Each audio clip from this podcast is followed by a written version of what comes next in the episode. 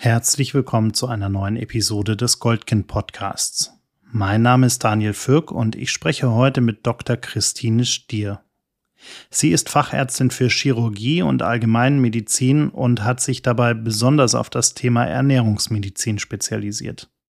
Ich wollte von ihr wissen, welche Auswirkungen dysfunktionale Familienstrukturen auf die Ernährung von Kindern und Jugendlichen haben können und ob es einen Zusammenhang zu Essstörungen und Adipositas gibt. Diese und viele weitere Episoden gibt es auch als Videopodcast auf dem Goldkind YouTube-Kanal. Wie gut Kindern aus dysfunktionalen Familien geholfen werden kann, hängt auch von den gesellschaftlichen und politischen Rahmenbedingungen ab. Goldkind nimmt genau diese Problematik in den Fokus und geht den Ursachen in tiefgreifenden Gesprächen auf den Grund. Liebe Christine, ich freue mich sehr, dass wir uns heute hier in Köln treffen können, um ein wenig über Essstörungen, über Adipositas, über die Zusammenhänge mit Familien und dem Familienleben und den damit verbundenen Herausforderungen sprechen zu können. Herzlich willkommen. Vielen, vielen Dank. Ich freue mich auch. Jetzt haben wir ja grundsätzlich mal das Problem, jeder spricht immer irgendwie von Essstörungen, jeder spricht von Adipositas, jeder redet von allen möglichen Krankheitsbildern. Und ich würde jetzt mal unterstellen, die allermeisten wissen gar nicht, wo die Unterschiede sind und was das alles überhaupt ist. Kannst du uns vielleicht mal ein bisschen aufklären, uns einen Überblick geben? Was ist denn eigentlich eine Essstörung? Wann reden wir von Adipositas? Was gibt es da vielleicht sonst noch so dazwischen und drüber hinaus? Das ist in, tatsächlich ganz schwierig zu definierendes Thema, weil essen muss jeder. Jeder muss essen. Das ist äh, etwas, was uns genauso wie Atmen am Leben hält. Ähm, und ab wann dieses Essverhalten gestört ist, dafür gibt es natürlich ganz klare Diagnosen. Eine typische ist Bulimie oder auch Magersucht. Ähm, das sind ähm, Psychodiagnosen. Ähm, aber wie die Patienten da wirklich reingeraten oder den Hintergrund, der ist meines Erachtens nicht hundertprozentig klar. Und Adipositas kann man sagen, ist tatsächlich die andere Seite von Magersucht. Ähm, das sind beides Dinge, mit denen man zum einen ähm, psychische Probleme kompensiert. Zum anderen aber ist es nicht nur über das sogenannte hedonische System, das ist ein Kern im Gehirn, der den Appetit, sage ich mal, äh, steuert, sondern es gibt noch einen zweiten Kern, der wirklich metabolisch, also vom Stoffwechsel her, den Bedarf steuert. Und diese beiden Kerne sind natürlich miteinander verbunden. Das ist der Hypothalamus. Wie das bei der Magersucht genau ist, kann ich dir tatsächlich gar nicht sagen, weil dazu gibt's ganz, ganz wenig. Das hatten wir mal äh, angeregt. Ich war mal Mitglied im Qualitätszirkel Essstörungen ähm, in Wiesbaden und tatsächlich äh, muss ich sagen, bei der Magersucht hat sich mit dieser zentralen Steuerung ähm, dieser psychischen Erkrankung bisher kaum jemand beschäftigt. Also von daher sind es ähm, Erkrankungen, die gar nicht so ganz genau definiert sind. Bei Adipositas natürlich schon, weil das sehr viel häufiger auftritt. Das betrifft ja mittlerweile praktisch die Hälfte der Bevölkerung. Und da gibt's ganz klare Definitionen. Das wird am BMI definiert. Der BMI, der Body Mass Index, ist das Verhältnis von Größe zu Gewicht. Und da gibt's eben drei Klassen von Adipositas. Ab dem BMI von 30 ist es Grad 1, ab 35 Grad 2 und ab 40 Grad 3. Und Übergewicht definiert sich eben ab dem BMI von 25 bis 30. Also es ist so eine ganz stochastisch-mathematische Definition.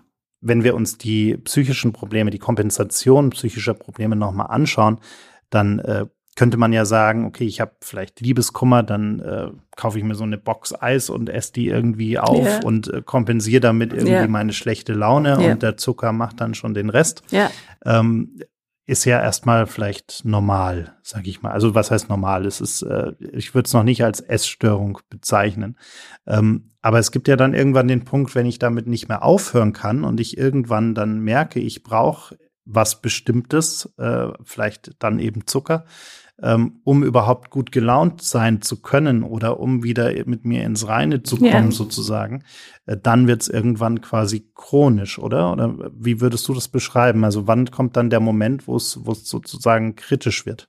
Ich würde ich würde es einfach als total spannendes Thema bezeichnen, weil ähm, im Sprachgebrauch hat sich das ja ohnehin sowieso schon fixiert. Also allein der Satz Schokolade macht glücklich sagt eigentlich alles. Ne? Also offensichtlich gibt es was, was uns glücklich macht. Und ähm, das da muss man, glaube ich, tatsächlich auf den Begriff Sucht auch kommen. Und Sucht ist auch ganz schlecht definiert, medizinisch, äh, im, im Sinne wirklich von Definition bei uns. Ähm, was ich aber immer so schön finde, ist, Sucht heißt, oder im Deutschen ist es so angenehm, suchen. Man sucht etwas. Man sucht etwas, was einen glücklich macht. Und ähm, da kommen wir wieder auf dieses hedonische System, das ja uralt ist. Das, das wurde im alten Griechenland definiert. Äh, die Hedonie, der hat, ich weiß gar nicht mehr, wie der hieß, dieser alte Grieche, ich glaube äh, Aristopis oder so ähnlich, ähm, der ähm, hat es immer verglichen, ganz lokal, getriggert mit Meer. Das wilde, schwarze, gefährliche Meer ist das Unglück und die glatte, strahlende See, wo sich die Sonne spiegelt, das Glück. Und im Grunde muss man sagen, unser Gehirn sucht das Glück. Mhm. Da wird es eigentlich philosophisch. Mhm, absolut wenn wir uns mal Kinder und Jugendliche in dem Kontext anschauen, also ich kann mich erinnern, wenn ich mit meinen Eltern irgendwie im Supermarkt war und ich wollte ganz viel Süßkram, dann äh, wurde das natürlich sofort verboten. Das heißt, irgendwie haben wir die, gerade dieses Zuckerthema ja scheinbar schon sehr, sehr früh in uns drinnen, dass wir das haben wollen, dass dieses Verlangen irgendwie da ist, dass wir daraus irgendwie ableiten, wenn wir das essen, geht's uns gut oder so, auch wenn es vielleicht nur unterbewusst ist. Ab welchem Alter fangen denn die Probleme an? Also auch, wenn wir mal in deine Praxis, deine Lebenserfahrung sozusagen reinschauen, ähm, wann geht sowas denn los? Ab welchem Alter? Prinzipiell ist es so, dass der erste Geschmack, den wir kennen, ist süß. Muttermilch, Milch, das ist süß. Ähm, auch die, die anderen Geschmäcker, die entwickeln sich eben erst später, aber süß schmeckt man sofort. Warum? Weil natürlich süß genau das ist, was unser Gehirn eigentlich braucht, ähm, von dem es lebt letztendlich, von Glucose. Deswegen schwimmt es ja auch in Glucose. Wenn unser Blutzuckerspiegel unter 80 Milligramm pro Deziliter fällt, bekommen wir richtige Probleme, nämlich Unterzucker. Das bedeutet also, Zucker ist für uns essentiell wichtig. Das ist auch der Geschmack, wie gesagt, der als erster definiert ist. Und ähm, warum wolltest du denn als Kind Süßkram? Weil es vielleicht bunt war, gut geschmeckt hat äh, und verboten war sozusagen. Also es war immer dieser diese Überwindung, dass man irgendwie dafür, dass, dass es begrenzt war. Also mhm im besten Fall von den Eltern, wenn sie irgendwas Vernünftiges tun, dann lassen yeah. sie die Kinder ja nicht unbegrenzt äh, genau. Gummibärchen essen, sondern machen daraus irgendwie so eine besondere Geschichte, die dann limitiert ist. Aber allein dieses Besondere bedeutet ja, dass süß was Besonderes ist, ne? Das mhm. Gute ist was Besonderes. Und es ist auch so, ähm, so ganz grundsätzlich ist es so, dass süß das Gute, Ungiftige ist und bitter war immer das, was giftig ist. Das bedeutet also, es ist für unser Gehirn einfach was, was positiv belegt ist, in jedem Fall positiv belegt ist, süß. Ähm, und von daher kommt auch dieser Jab auf Süßes, ne? Das ist eine schnell verfügbare, schnell verbrennbare Energie. Und da es im Grunde nur um unser Gehirn geht in der Evolution, ähm, ist es natürlich was, was für uns alle sozusagen erstrebenswert ist einfach. Während bitter immer belegt ist negativ mit, mit, mit Gift, mit Bedrohung des Lebens, ähm, sind es eben diese zwei Gegensätze, ne? süß zu bitter. Und wir lernen auch erst andere Geschmäcker als süß zu genießen mit der Zeit. Die Geschmackspapillen, die brauchen wirklich ein paar Jahre, bis die ausgebildet sind. Aber man kann sagen, weil du gefragt hast, wann das Problem angeht. Wenn ich dir jetzt sage, dass das jüngste Kind des Adipositas chirurgisch behandelt ist und einen Diabetes hatte, was ja die Zwillingskrankheit ist zu Adipositas, äh, dann kann ich dir sagen, das war vier Jahre alt. Und das ist wirklich früh. Ne? Wenn du dir solche Fälle anschaust, woran liegt das denn? Also man müsste doch sagen, naja, da sind doch Eltern, die sollten es doch besser wissen, die sollten doch irgendwie gerade auch in dem Alter im Griff haben, was das Kind denn zu sich nimmt äh, und das auch irgendwie sinnvoll regulieren, dass am Ende eine ausgewogene, gesunde Ernährung dabei rauskommt. Mhm. Das ist absolut wahr. Ähm, die Definition in der Medizin ist immer, dass Adipositas multifaktoriell ist multigenetisch und multifaktoriell. Das bedeutet also, dass wirklich auch genetisch eine ganze Menge determiniert ist. Kennst du sicher auch. Es gibt Menschen, das sind totale Spargel in Anführungsstrichen, können essen, was sie wollen und nehmen nicht zu. Und es gibt welche, die denken nur an Schokolade und haben ein Kilo mehr drauf. Also da ist wirklich viel Genetik dahinter. Und dann ist mir immer ganz wichtig, das ist nicht sehr individuell Adipositas. Sonst würde es ja nicht 50 Prozent der Bevölkerung betreffen. Sonst würde es ja nicht so zunehmend sein, wie es in den USA ist. Das hat wirklich auch einen sozialen Hintergrund, einen politischen Hintergrund. Aber natürlich kann man sich mit einer und das sieht man auch bei Adipositas mit einer gewissen Ernährungsbildung, will ich jetzt mal sagen, schon ähm, besser ernähren, aber es ist halt teuer.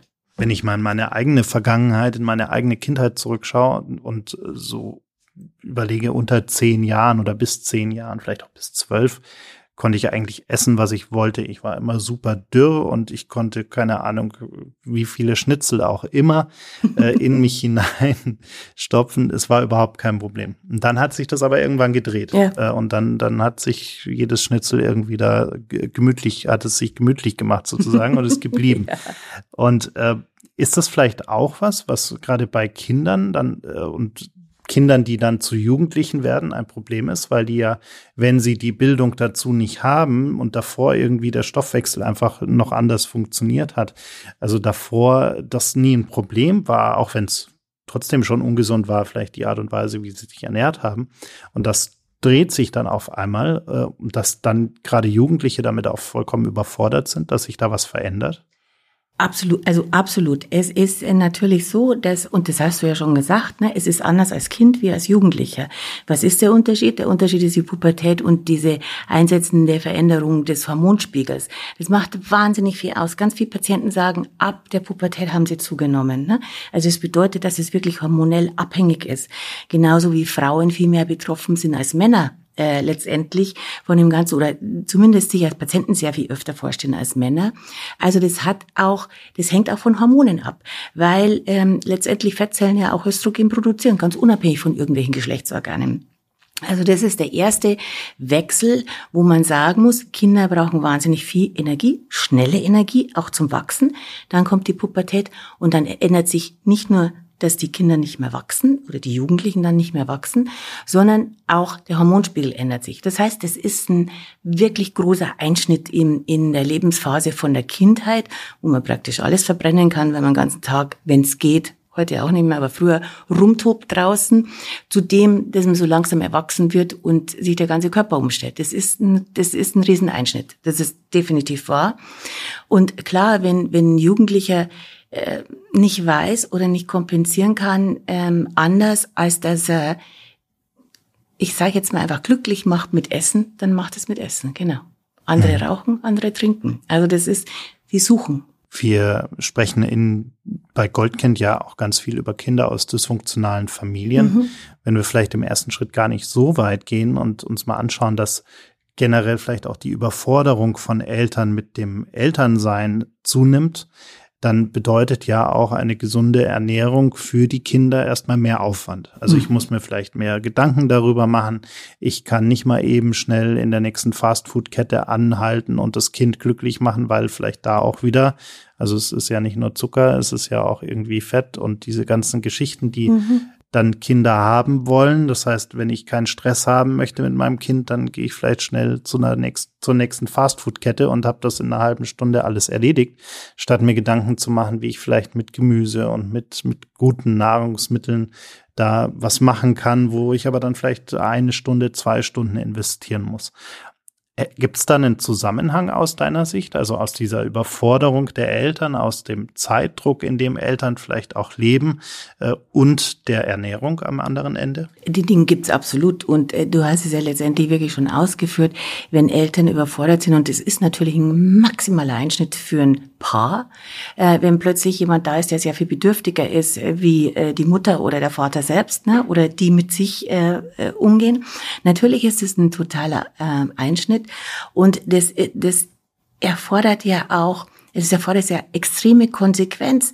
Ähm, zum Beispiel, wenn ein Kind jetzt unbedingt was Süßes haben will, zu sagen, nee, jetzt nicht. Ja, erst essen wir was Richtiges und dann gucken wir mal, äh, ob es noch ein bisschen was Kleines hinterher gibt.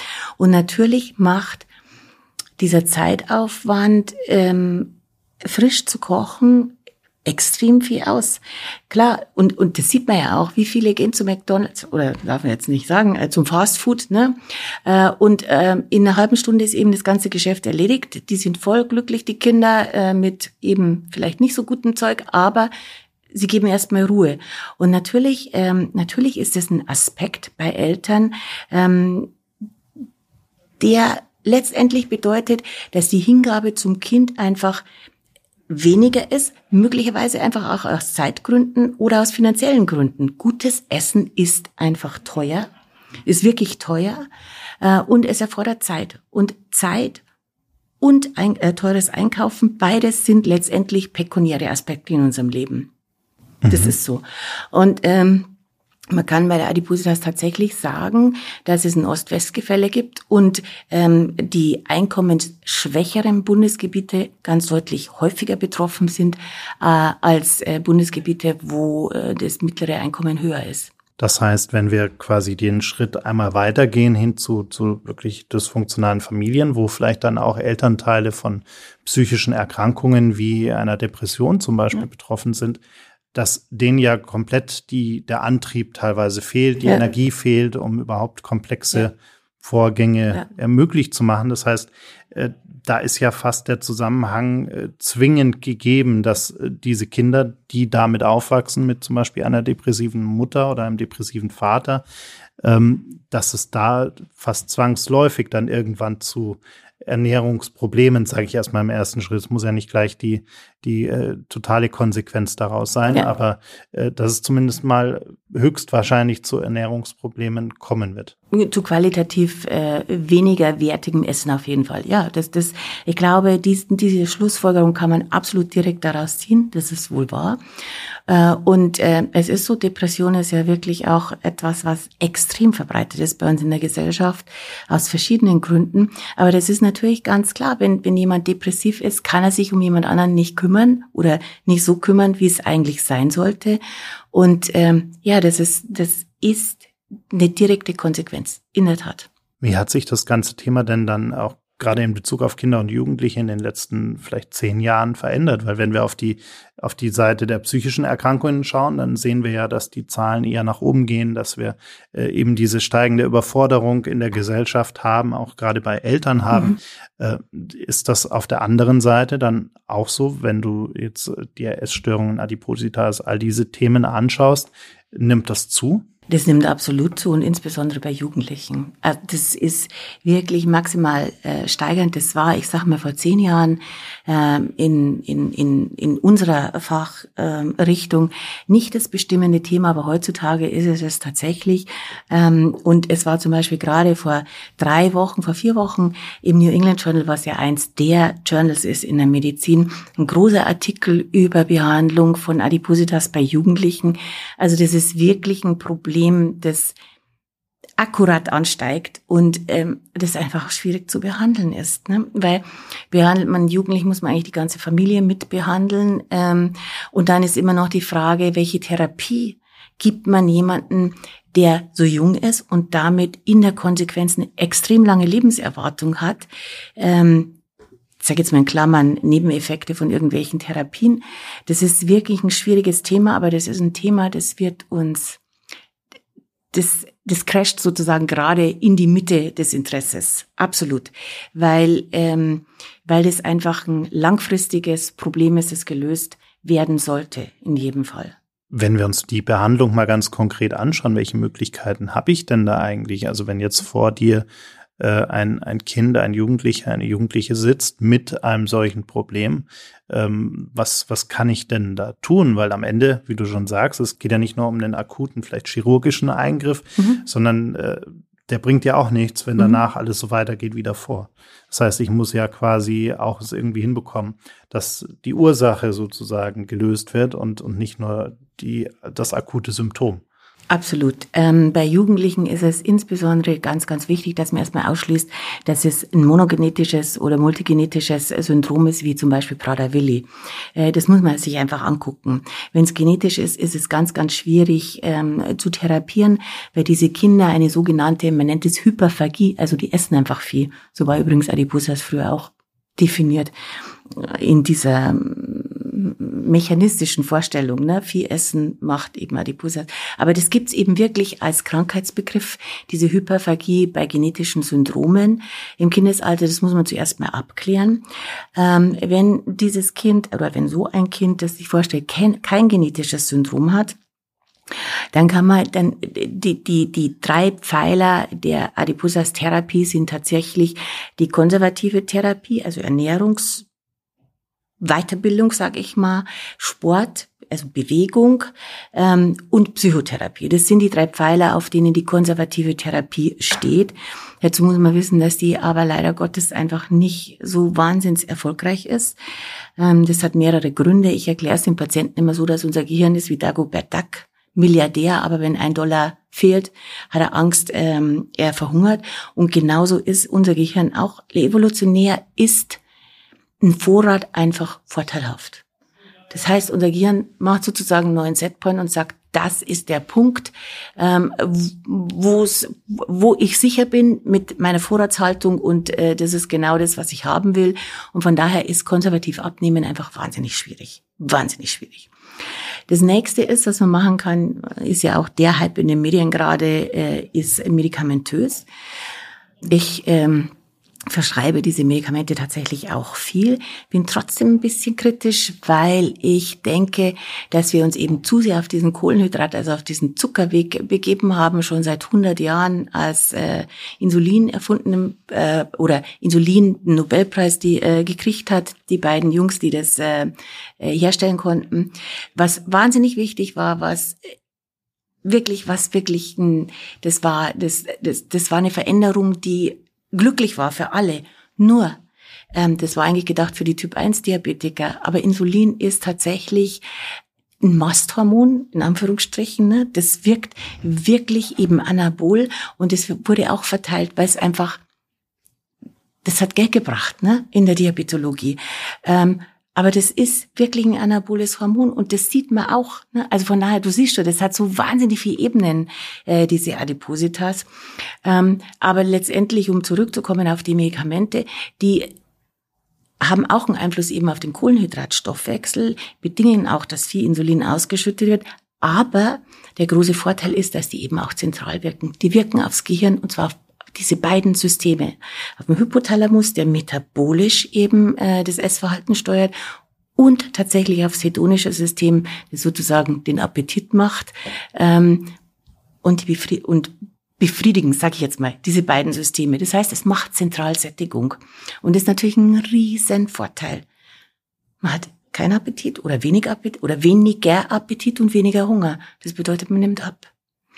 Und ohne diese Illusion, die man dem Gehirn gibt, also das ist natürlich rezeptoral biochemisch begründet, aber ohne diese Illusion nimmt man auch nicht ab. Das heißt, Medikamente werden ein wichtiges Standbein sein und dann natürlich Operationen, wobei ich Operationen mit ihren möglichen Langzeiteffekten schwierig finde im Kindesalter, weil äh, Kinder eben noch so eine lange Lebenserwartung haben, ähm, dass man diese wenn auch nicht häufig auftretenden, aber diese Nebenwirkungen mit einrechnen muss in deren Lebensplanung sozusagen.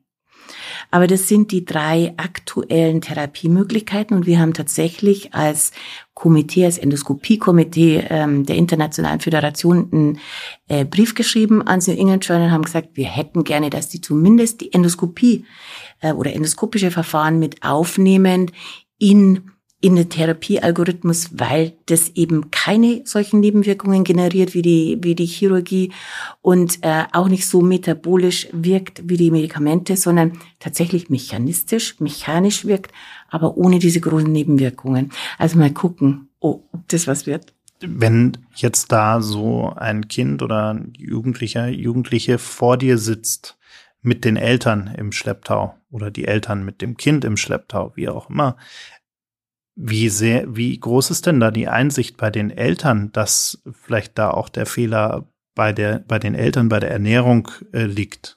Das, was du gerade gesagt hast, ist wirklich nur Teil. Das ist das Bild, das es überhaupt repräsentiert, wer wen im Schlepptau mitbringt. Ne? Wer will behandelt werden oder wer hofft auf eine Behandlung für äh, zur Exkulpation. Das ist wirklich ein ganz, ganz wichtiger Punkt und das muss man tatsächlich auch rausfinden, weil zum Beispiel ein Kind zu operieren, das selber gar nicht operiert werden will, sondern die Eltern wollen es. Das ist in meinen Augen tatsächlich ein therapeutischer Fehlgriff und wird auch letztendlich nicht viel bringen. Ähm, aber genau das muss man rausfinden und ähm, deswegen schließt eben eine Therapie im Kindes- und Jugendalter tatsächlich die Eltern mit ein. Man muss gucken, wo die Schrauben sind, wo man ansetzen kann. In der Tat. Egal, ob das jetzt Genetik ist, ob es äh, die Ernährungs, also ob sie die Zuwendung der Eltern zum zur, zur Essensherstellung äh, ähm, Herstellung oder zur, zur Ernährung im großen Sinn äh, ist oder nicht. Ja, das muss man alles rausfinden. Von daher ist es viel viel aufwendiger, Kinder ähm, äh, zu therapieren als Erwachsene letztendlich. Wie steht's denn eigentlich um äh, psychische Nebenwirkungen bei den Kindern? Also ich könnte mir vorstellen, äh, da passiert ja auch ganz viel in Richtung Mobbing in der Schule, Absolut. im Kindergarten, ähm, was sich daraus ableiten kann, bis hin vielleicht zu Depressionen und, und ähnlichem. Äh, wie, wie steht's denn darum? Und sollte man die dann auch direkt ähm, ja mit therapieren, also dass man am Ende auch diese Probleme in den Griff bekommt?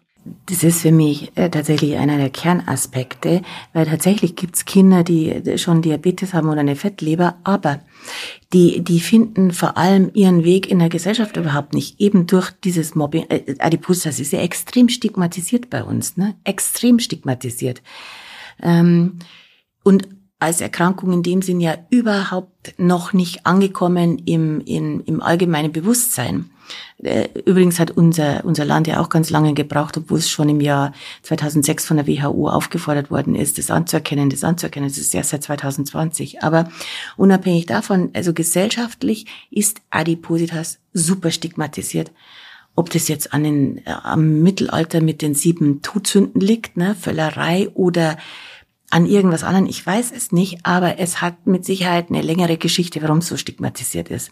Und durch dieses Stigma haben die Kinder die betroffen sind, natürlich überhaupt nicht eine die gleiche äh, oder die Chancengleichheit zu anderen äh, Kindern und werden häufig wirklich gemobbt, was was psychisch extrem belastend ist. Von daher bin ich der Meinung, äh, wenn ein Kind therapiert werden will, dann muss man auch tatsächlich alles tun, um diesem Kind zu helfen, weil ähm, das mit, mit, mit so einer mit so einer psychisch belastenden Situation können Erwachsene natürlich leichter umgehen, aber ein pubertierendes Kind oder ein Teenager, für den ist es ja wahnsinnig viel schwieriger. Und äh, das ist nicht nur in der Schule so, sondern das ist auch tatsächlich in der Chancengleichheit, einen Job zu kriegen. So, ne? Weil jeder sagt, naja, der ist ja dick und faul. Und äh, das ist was, da kriege ich echt oh, Herzschmerzen, weil das, aber das ist verankert bei uns in der Gesellschaft, das ist so gerade bei Kindern und Jugendlichen könnte ich mir vorstellen, es entwickelt sich ja auch noch ganz viel im Körper. Das heißt, die Organe wachsen, bilden sich aus und so weiter und so fort. Hat denn sowas wie Adipositas auf diese Entwicklung auch Auswirkungen, also vielleicht auch negative Auswirkungen dann, die damit einhergehen? Also aufs Organwachstum ähm, oder so nicht, aber es ist wirklich so, dass viele Jugendliche schon eine Fettleber haben und ähm, das weiß man, ein Prozent von den Patienten mit einer Fettleber brauchen im weiteren Verlauf und da komme ich jetzt wieder auf diese lange Lebenserwartung von Jugendlichen eine Lebertransplantation. Das ist das ist das Thema, das uns bewegt in der Fachgesellschaft aktuell. Ähm, weil das kann kein Mensch leisten. Das kann keine Gesellschaft leisten, das können die Ärzte nicht leisten, das können die Krankenkassen nicht leisten, was da auf uns zurollt. Aber jetzt in der Organentwicklung, was du gefragt hast, nee, nicht. Aber es ist schon so, dass Fett überall abgelagert wird. Eben am Herzen, in der Leber, ähm, im, in der Aufhängung vom Darm. Überall wird es abgelagert und ist dort auch zu finden. Einen Aspekt äh, dazu und, und das ganze Thema quasi ein bisschen umgedreht. Ich könnte mir vorstellen, äh, dass diese ganzen Idealvorstellungen, die wir ja in unserer Gesellschaft haben, äh, auch durch Social Media noch weiter bestärkt. Äh, jeder will irgendwie super schlank sein, super durchtrainiert, irgendwie den perfekten Körper haben. Ähm, wie spielt das Thema denn da rein in diese ganze Thematik? Diese Gottgleichheit, ja habe ich früher immer gemacht, dass ich ein Bild von der Venus von Willner neben Giselle Bündchen gestellt habe. Ja, und das sagt eigentlich alles. Ne? Das sagt wirklich alles. Natürlich ist es ähm, eine strikte gesellschaftliche Vorgabe, dass man jung, fit und es steckt eigentlich dahinter erfolgreich ist. Also geldmäßig auch erfolgreich. Ne? Das ist eigentlich das, was dahinter steckt. Das heißt, dadurch entstehen auch falsche Idealvorstellungen, Absolut. denen man äh, auch hinterher rennt und könnte mir vielleicht auch vorstellen, dass das ein oder andere Elternteil dann auch auf die Idee kommt, wenn man jetzt nicht super dürr ist als Kind. Also es gibt ja so diese Über-Helikopter-Eltern, die dann vielleicht auch sagen, ja, nee, mein Kind ist zu dick und äh, da müssen wir was tun. Gibt solche Fälle eigentlich auch. Also das andere Extrem, wo gar keine Erkrankung sozusagen vorliegt, sondern wo Eltern einfach ihren Idealvorstellungen hinterherlaufen und sagen, da muss man was tun. Also das habe ich persönlich jetzt noch nicht erfahren, aber es konnte ich mir gut vorstellen, weil es ja auch viele gibt. Ähm, ich sage jetzt mal, äh, von Persönlichkeiten, die im öffentlichen Leben stehen, das hat man ja in den letzten Monaten äh, mitgekriegt, die trotzdem sie nur, ich sage jetzt mal ein paar Kilo zu viel hatten, äh, Medikamente eingenommen haben, um absolut super ideal wieder dazustehen. Bei Kindern habe ich es jetzt ganz ehrlich in meiner Erfahrung nicht erlebt, aber vorstellen könnte ich es mir. Ich könnte es mir vorstellen. Aber wie gesagt, Kinderadipose, das ist so ein großes Problem aktuell weltweit. Ähm, dass man auf diese Extremfälle, das sind Extreme, ne? aber Kinderadipositas ist ein realistisches, existierendes, schwieriges Problem. Wenn du zum Abschluss einen Wunsch frei hättest, äh, dessen Erfüllung deine Arbeit einfacher machen würde äh, und, und das ganze Problem vielleicht auch besser in den Griff bekommen lässt. Äh, wie, wie sähe dieser Wunsch denn aus? Ah, also mein Wunsch wäre tatsächlich, dass Adipositas als Erkrankung ist es ja anerkannt, aber dass die Therapie einfach als normale Therapie wie alle anderen Therapien auch angesehen wird und nicht mehr so verfolgt wird ähm, durch medizinische Dienste und die Patienten wirklich einfach ein ganz großes Problem haben, an ihre Therapie zu kommen. Mein Wunsch wäre einfach, dass diese Therapie verfügbar ist egal ob konservativ, endoskopisch, chirurgisch, medikamentös. Das ist im Moment nicht möglich. Ich danke dir für deine Zeit und das Gespräch. Gern, sehr gern. Vielen Dank für deine Aufmerksamkeit. Wenn dir dieses Gespräch gefallen hat, folge uns auf YouTube, Spotify, Apple Podcasts oder wo auch immer du gerne Podcasts hörst.